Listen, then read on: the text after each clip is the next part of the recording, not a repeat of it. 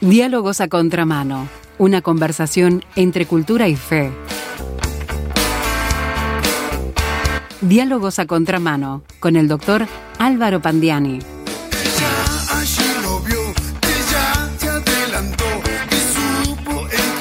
Amiga, amigo oyente, dígame usted, ¿quién tiene la culpa?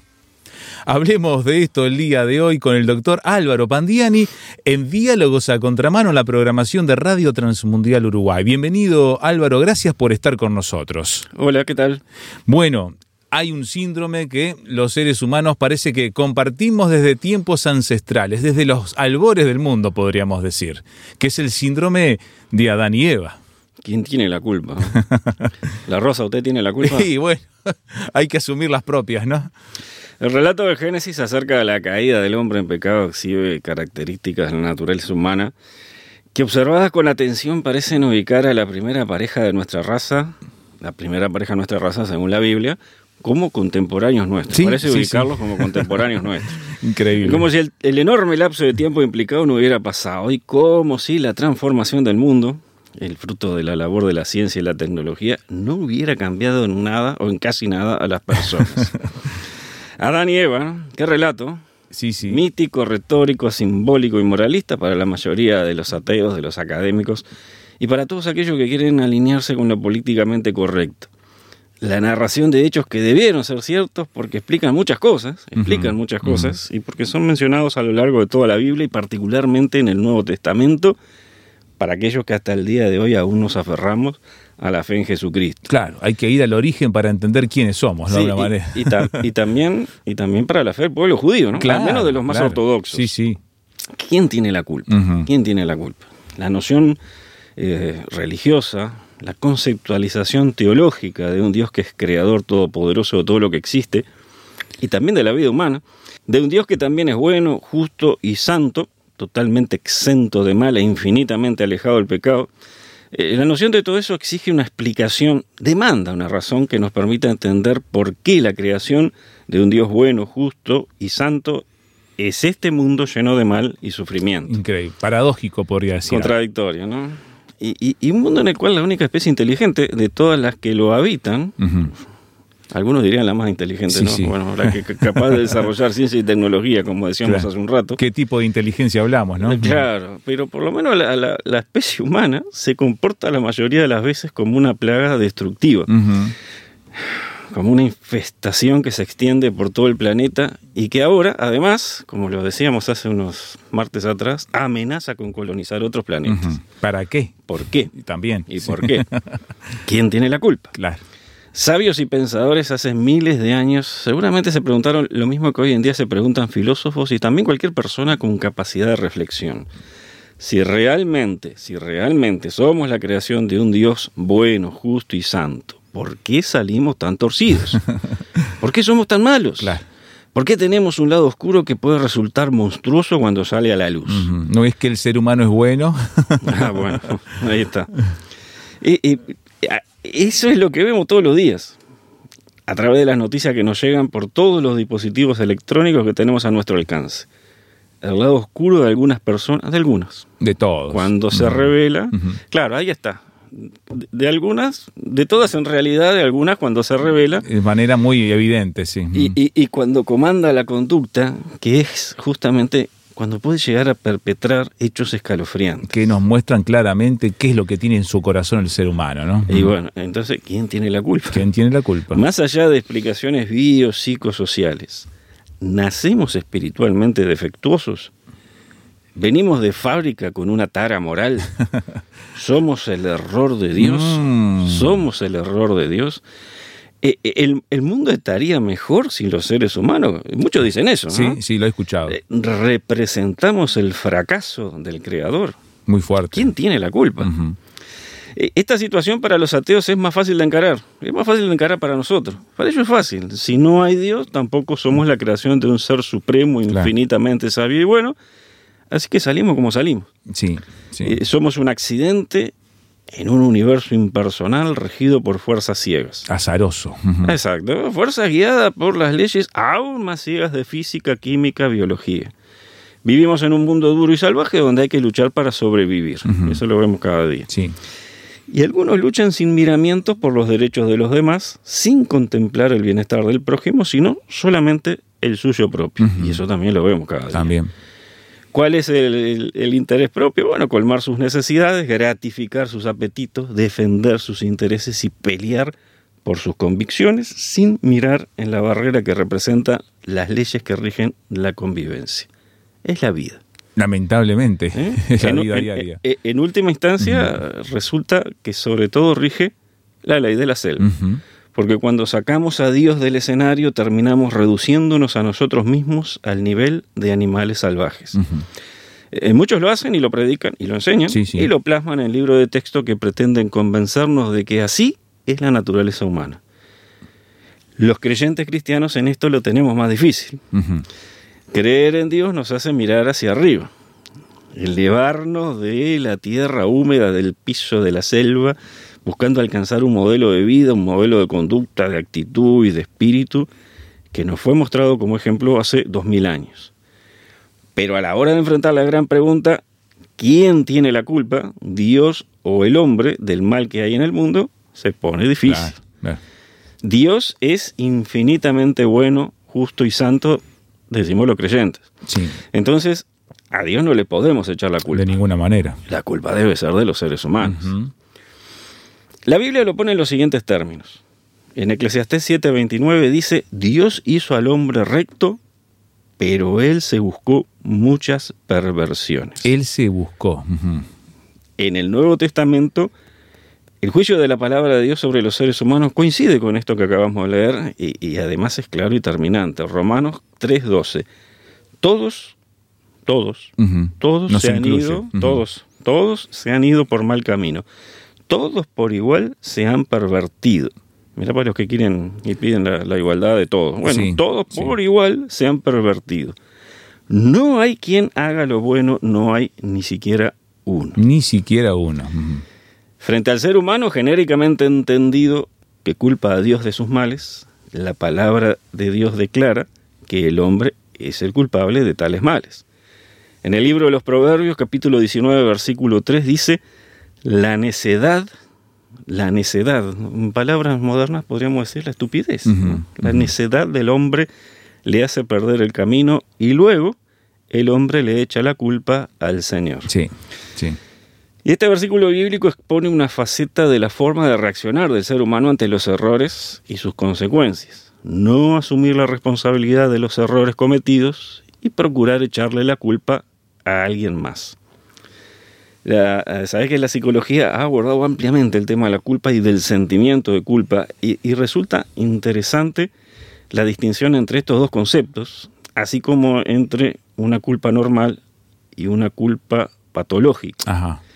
Eh, por un lado, la culpa, y acá cito, es un mecanismo en el que a partir de un acto u omisión realizamos un juicio moral de nuestra conducta, incluso de nuestros pensamientos, y dictaminamos que hemos cometido un error y deberíamos tener un castigo. O sea, es una evaluación interna que hace el individuo. Y, y- y que se auto, digamos, Castiga, sí. sentencia, Sí, sí. eh, hay, hay que ser castigado.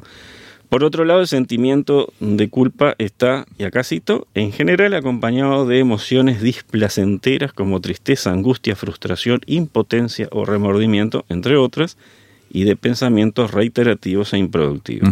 ¿Quién no ha sentido culpa de ese tipo alguna vez, no? Y que no ha sido atormentado. ¿no? Por su propia conciencia. exactamente. Tener la culpa y sentirse culpable produce malestar emocional. Pero además, lastima el ego, Claro. baja la autoestima y produce vergüenza, eh, fruto de, de esa descalificación personal por haber transgredido una norma moral o incurrido en una conducta falta de ética. Somos nuestros peores jueces a veces, ¿no? por haber cometido un error, un delito o un pecado. Ahora, ¿qué pasa en lo espiritual? ¿Qué pasa en lo espiritual?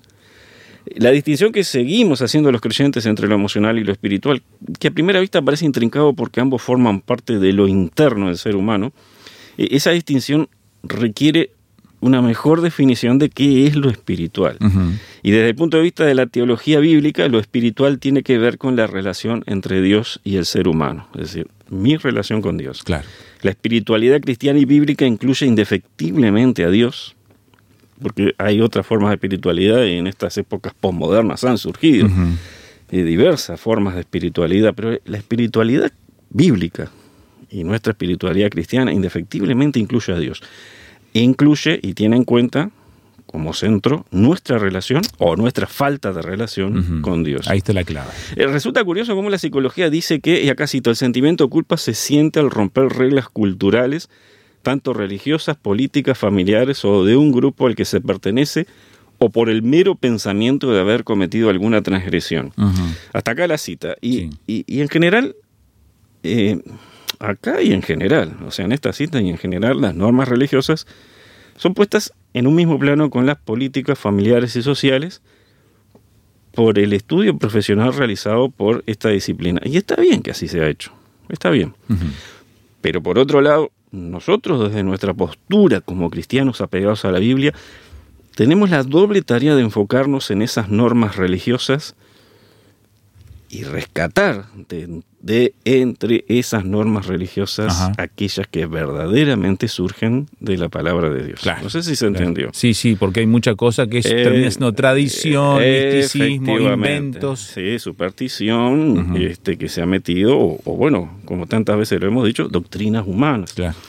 Entonces, enfocarnos en las religiosas, en las normas religiosas y rescatar aquellas que sí surgen de la Biblia como palabra de Dios. Porque la transgresión de esas normas en particular es la que entorpece o rompe la relación del ser humano con Dios. Y cuando estamos o hemos estado expuestos a, eh, y vuelvo a citar de, eh, de, la psicología, una educación llena de reproches en donde se ha valorado más el castigo que el premio o la aprobación y seguridad personal, a las emociones displacenteras que, que citamos antes se va a unir el miedo y la incertidumbre ante la eventualidad de recibir un castigo y un castigo administrado por un juez supremo. Sí, sí. En general nadie quiere tener la culpa.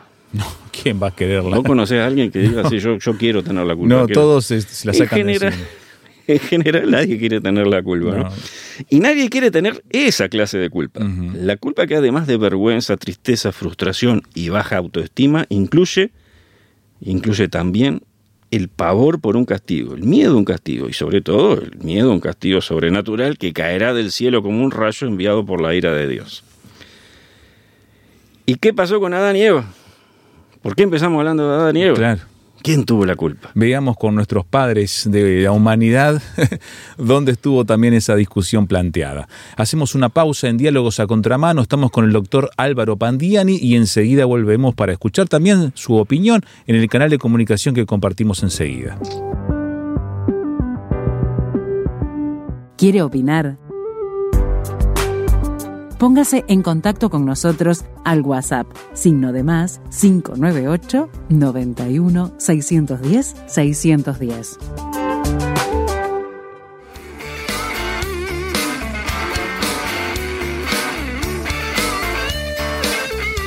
Estás escuchando Diálogos a Contramano. Una conversación entre cultura y fe con el doctor Álvaro Pandiani.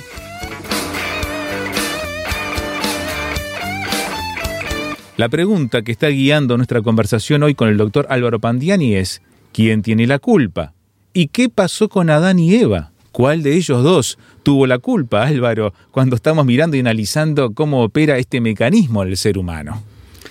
Y empezamos diciendo que el relato del Génesis sobre la caída del ser humano en pecado exhibe características de la primera pareja de nuestra raza, según la Biblia, que los hacen parecer como si fueran contemporáneos nuestros. Exacto. Y la Biblia dice en ese libro de Génesis, capítulo 3, versículos 8 al 13, voy a leer, son unos seis Bien, versículos, bien. lo voy a leer en la traducción Dios habla hoy. El hombre y su mujer escucharon que Dios el Señor andaba por el jardín a la hora en que sopla el viento de la tarde y corrieron a esconderse de él entre los árboles del jardín. Pero Dios el Señor llamó al hombre y le preguntó, ¿dónde estás? El hombre contestó, escuché que andabas por el jardín y tuve miedo, porque estoy desnudo, por eso me escondí. Entonces Dios le preguntó, ¿y quién te ha dicho que estás desnudo? Mm. ¿Acaso has comido del fruto del árbol del que te dije que no comieras? El hombre contestó, la mujer que me diste por compañera me dio de ese fruto y yo lo comí. Entonces Dios el Señor le preguntó a la mujer, ¿por qué lo hiciste? Y ella respondió, la serpiente me engañó y por eso comí del fruto. Hasta acá es la cita bíblica. Y bueno, y este es el relato que la academia considera hoy en día legendario, metafórico, moralista y todas esas cosas, ¿no? Sí. Pero este relato es la explicación que la antigüedad supo dar para el pecado, el mal y el sufrimiento en el mundo. Todo lo que Dios creó era bueno hasta que el hombre se metió, comenzó a hacer las cosas mal y lo arruinó todo Por desobediencia. por desobediencia. En el Nuevo Testamento el apóstol Pablo escribió, esto está en Romanos 8:22, sabemos que hasta ahora la creación entera se queja y sufre como una mujer con dolores de parto. Interesante, ¿no? Todo lo que vemos en la naturaleza reflejado en este concepto. Y, y- y estas son, son afirmaciones, son afirmaciones a las que darían su amén los ecologistas y animalistas y defensores de la naturaleza en general, Sí, independientemente de sus creencias religiosas. es verdad. Aunque también es cierto que las afirmaciones bíblicas no conviene sacarlas de contexto. Claro, claro, claro. El punto es que el hombre lo echa a perder cuando toma la mala decisión de desobedecer a Dios, como recién dijiste, Esteban. Ese acto interno de la voluntad que decide ir contra lo establecido por Dios sigue estando en la base de todos los disparates, los desastres y las metidas de pata cósmicas que el ser humano produce en el mundo en que vivimos. Sí, sí. El relato original dice que cuando Adán y Eva oyeron que Dios había venido de visita, se escondieron Sí. llamados por él, y como si Dios no supiera dónde estaban escondidos, ¿no? debieron presentarse. El hombre alegó su desnudez como razón para ocultarse, y cabe preguntarse si, además de saberse físicamente desnudo, no se sentía también internamente desnudo ante la mirada del Creador a quien había desobedecido. En otras palabras, sabía que no podía dar razón de su conducta. Era culpable. Era culpable.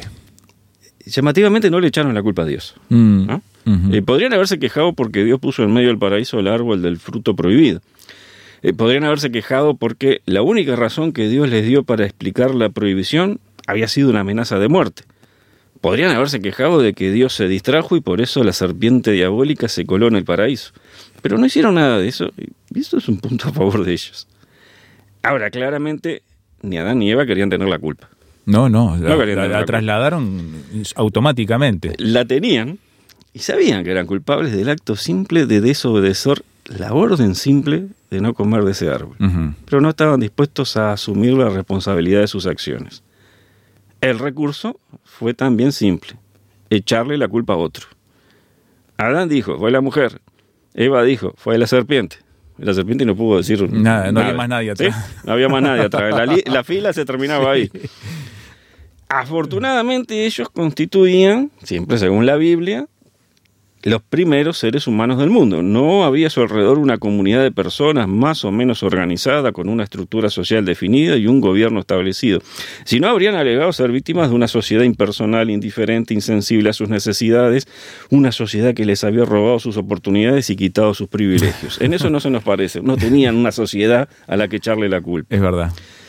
Si tuviéramos la oportunidad de viajar en el tiempo hasta el pasado remoto para preguntarles a Adán y Eva quién tiene la culpa, probablemente contestarían, yo no, y agregarían cosas como, diré en mi defensa, lo que pasó fue que no es lo que parece, lo puedo explicar, Conocemos esa frase, ¿no? se lo puedo explicar, o no es lo que parece, es muy Claro. cinematográfica. ¿no? Sí. Eh, ah, eh, ¿Sabes qué? Personalmente muchas cosas me llamaron la atención cuando, siendo adolescente, comencé a leer la Biblia que me regalaron en el grupo de jóvenes de mi iglesia. Una versión Reina Valera de 1960. Y, y una de las más llamativas que encontré fue el uso del término justificación. En Romanos 5.1 Pablo escribe, justificados pues por la fe tenemos paz para con Dios por medio de nuestro Señor Jesucristo. Justificación. Justificación. Y me llevó un rato comprender que esa justificación no era la justificación que yo conocía. Porque uno justificaba sus faltas, justificaba... Ahí está, porque la justificación, que era la que yo estaba acostumbrado a oír eh, y a usar ¿no? desde la infancia, era aquella que la Real Academia define como, y acá cito, probar la inocencia de alguien en lo que se le imputa o se presume de él. Y más coloquialmente, Esteban, cuando uno ha metido la pata y sabe que ha metido la pata, dar argumentos, razones y explicaciones para minimizar la gravedad de lo ocurrido y atenuar lo más posible la responsabilidad que nos cabe por el Claro, hecho. claro. Eh, Para no ser culpados, o ser disculpados por la comisión de un acto reprobable por haber hecho algo malo. Por otro lado, la justificación bíblica es el acto por el cual Dios declara justo, es decir, sin culpa de pecado, a quien pone su fe en Jesucristo. El mismo pasaje bíblico que recién leímos, ¿sí? Romanos 5.1, en la traducción Dios habla hoy, se lee de la siguiente manera. Puesto que Dios ya nos ha hecho justos gracias a la fe, tenemos paz con Dios por medio de nuestro Señor Jesucristo. En lenguaje bíblico, justo es la antítesis de pecador. El justo es aquel a quien la justicia de Dios no acusa de delito o no acusa de pecado. Entiendo. Y sabes que me llevó otro buen rato, cuando digo rato hablo de años, darme cuenta que en realidad la justificación bíblica y la del uso común terminan siendo lo mismo. ¿Ah, sí? Ser, ser libres de culpa. Claro, claro, ser libres de la ser culpa. libres de culpa. Eh, La diferencia radica en cómo llegar a ser libres de culpa. La justificación del uso común procura sacarse la responsabilidad de encima, como dijimos, eh, ofreciendo atenuantes para la conducta. Estaba borracho, no sabía lo que hacía, estaba muy enojado, me forzaron las circunstancias, perdí el control. Es la crianza que me dieron mis padres. O simplemente recurriendo al expediente de Adán y Eva, echándole la culpa a alguien, alguien más. ¿no? La culpa fue de otro. La culpa es como un paquete, ¿no? O o una mochila. Si se la podemos pasar a otro, mejor. Cuanto antes. ¿Sí? Se la pasamos a otro, Sí, sí. mejor. La justificación bíblica, por otra parte, se alcanza por medio de la fe en Jesucristo. Pero la fe que justifica implica reconocer y confesar nuestro pecado con arrepentimiento, creyendo en aquel que pagó por nuestros pecados para que seamos libres de culpa por el perdón que Dios nos da en Jesucristo. La palabra de Dios dice, Proverbios 28:13, el que oculta sus pecados no prosperará, pero el que los confiesa y se aparta de ellos alcanzará misericordia. Mm, qué consejo este, ¿eh? Amén. Cristo es el que nos puede librar de todas las culpas, el que nos hace ser libres de culpa cuando perdona nuestros pecados por la fe puesta en Él y con eso nos trae la paz. Esa paz que una conciencia herida por la culpa nos había arrebatado. Fe, perdón y paz por medio de Jesucristo. Libres de culpa, gracias a Él. Gracias a Él. Amén. Cómo cambia el enfoque, ¿no? Y ahí miramos nuestra responsabilidad, nuestras culpas, las asumimos, pero encontramos la justificación a través de la obra de Jesucristo que nos libera. ¡Ay! Qué peso nos sacamos de encima, Álvaro, cuando eso pasa. Eh, y se siente, ¿verdad? Y se experimenta. Vaya que sí. la liberación de una culpa que quizá uno venía arrastrando desde hace años y Sí. nunca había podido liberarse, tampoco en ningún consultorio. Eh, eh, Hasta porque que se lo- busca de ese lado también. Sí, sí, sí, efectivamente, hasta que llegamos a los pies de Cristo y cuando conocemos el completo perdón, ahí viene la paz. Le preguntamos a, la amiga y amigo oyente, ¿usted ha experimentado esa libertad de la culpa gracias a la obra justificadora de Jesucristo por su obra en la cruz? Hoy es un buen momento, este ratito, mientras vamos cerrando esta conversación con el doctor Álvaro Pandiani, a que lo piense, lo medite y busque en Cristo esa justificación. Pídale a Él que lo justifique a través de la obra de Jesús en su redención por el ser humano. Busque respuestas en Él y si tiene necesidad de compartir, de charlar sobre esto, con mucho gusto. Nos encantaría escuchar su mensaje, eh, leer, si quiere mandarnos un SMS, un WhatsApp a este número 091-610-610. 091-610-610. También si está fuera de Uruguay puede usar este número de esta manera. Signo de más 598 91 610 610. Va de vuelta. Signo de más 598 91 610 610. También le recomiendo que en la página web rtmuruguay.org podrá escuchar nuevamente este audio. Sí, sí, vaya a la sección de diálogos a contramano y va a encontrar este audio titulado entonces de esta manera, así, el síndrome de Adán y Eva. Y escuche y opine también allí y compártalo con otros para que puedan aprovechar esta discusión. rtmuruguay.org o también si tiene Spotify, escuche el canal que allí también está publicada esta conversación. Eh, muchas gracias Álvaro, gracias por acompañarnos y si Dios quiere nos encontramos la próxima semana. Ahí estaremos. Esto ha sido Diálogos a Contramano con el doctor Álvaro Pandiani. Una producción de Radio Transmundial.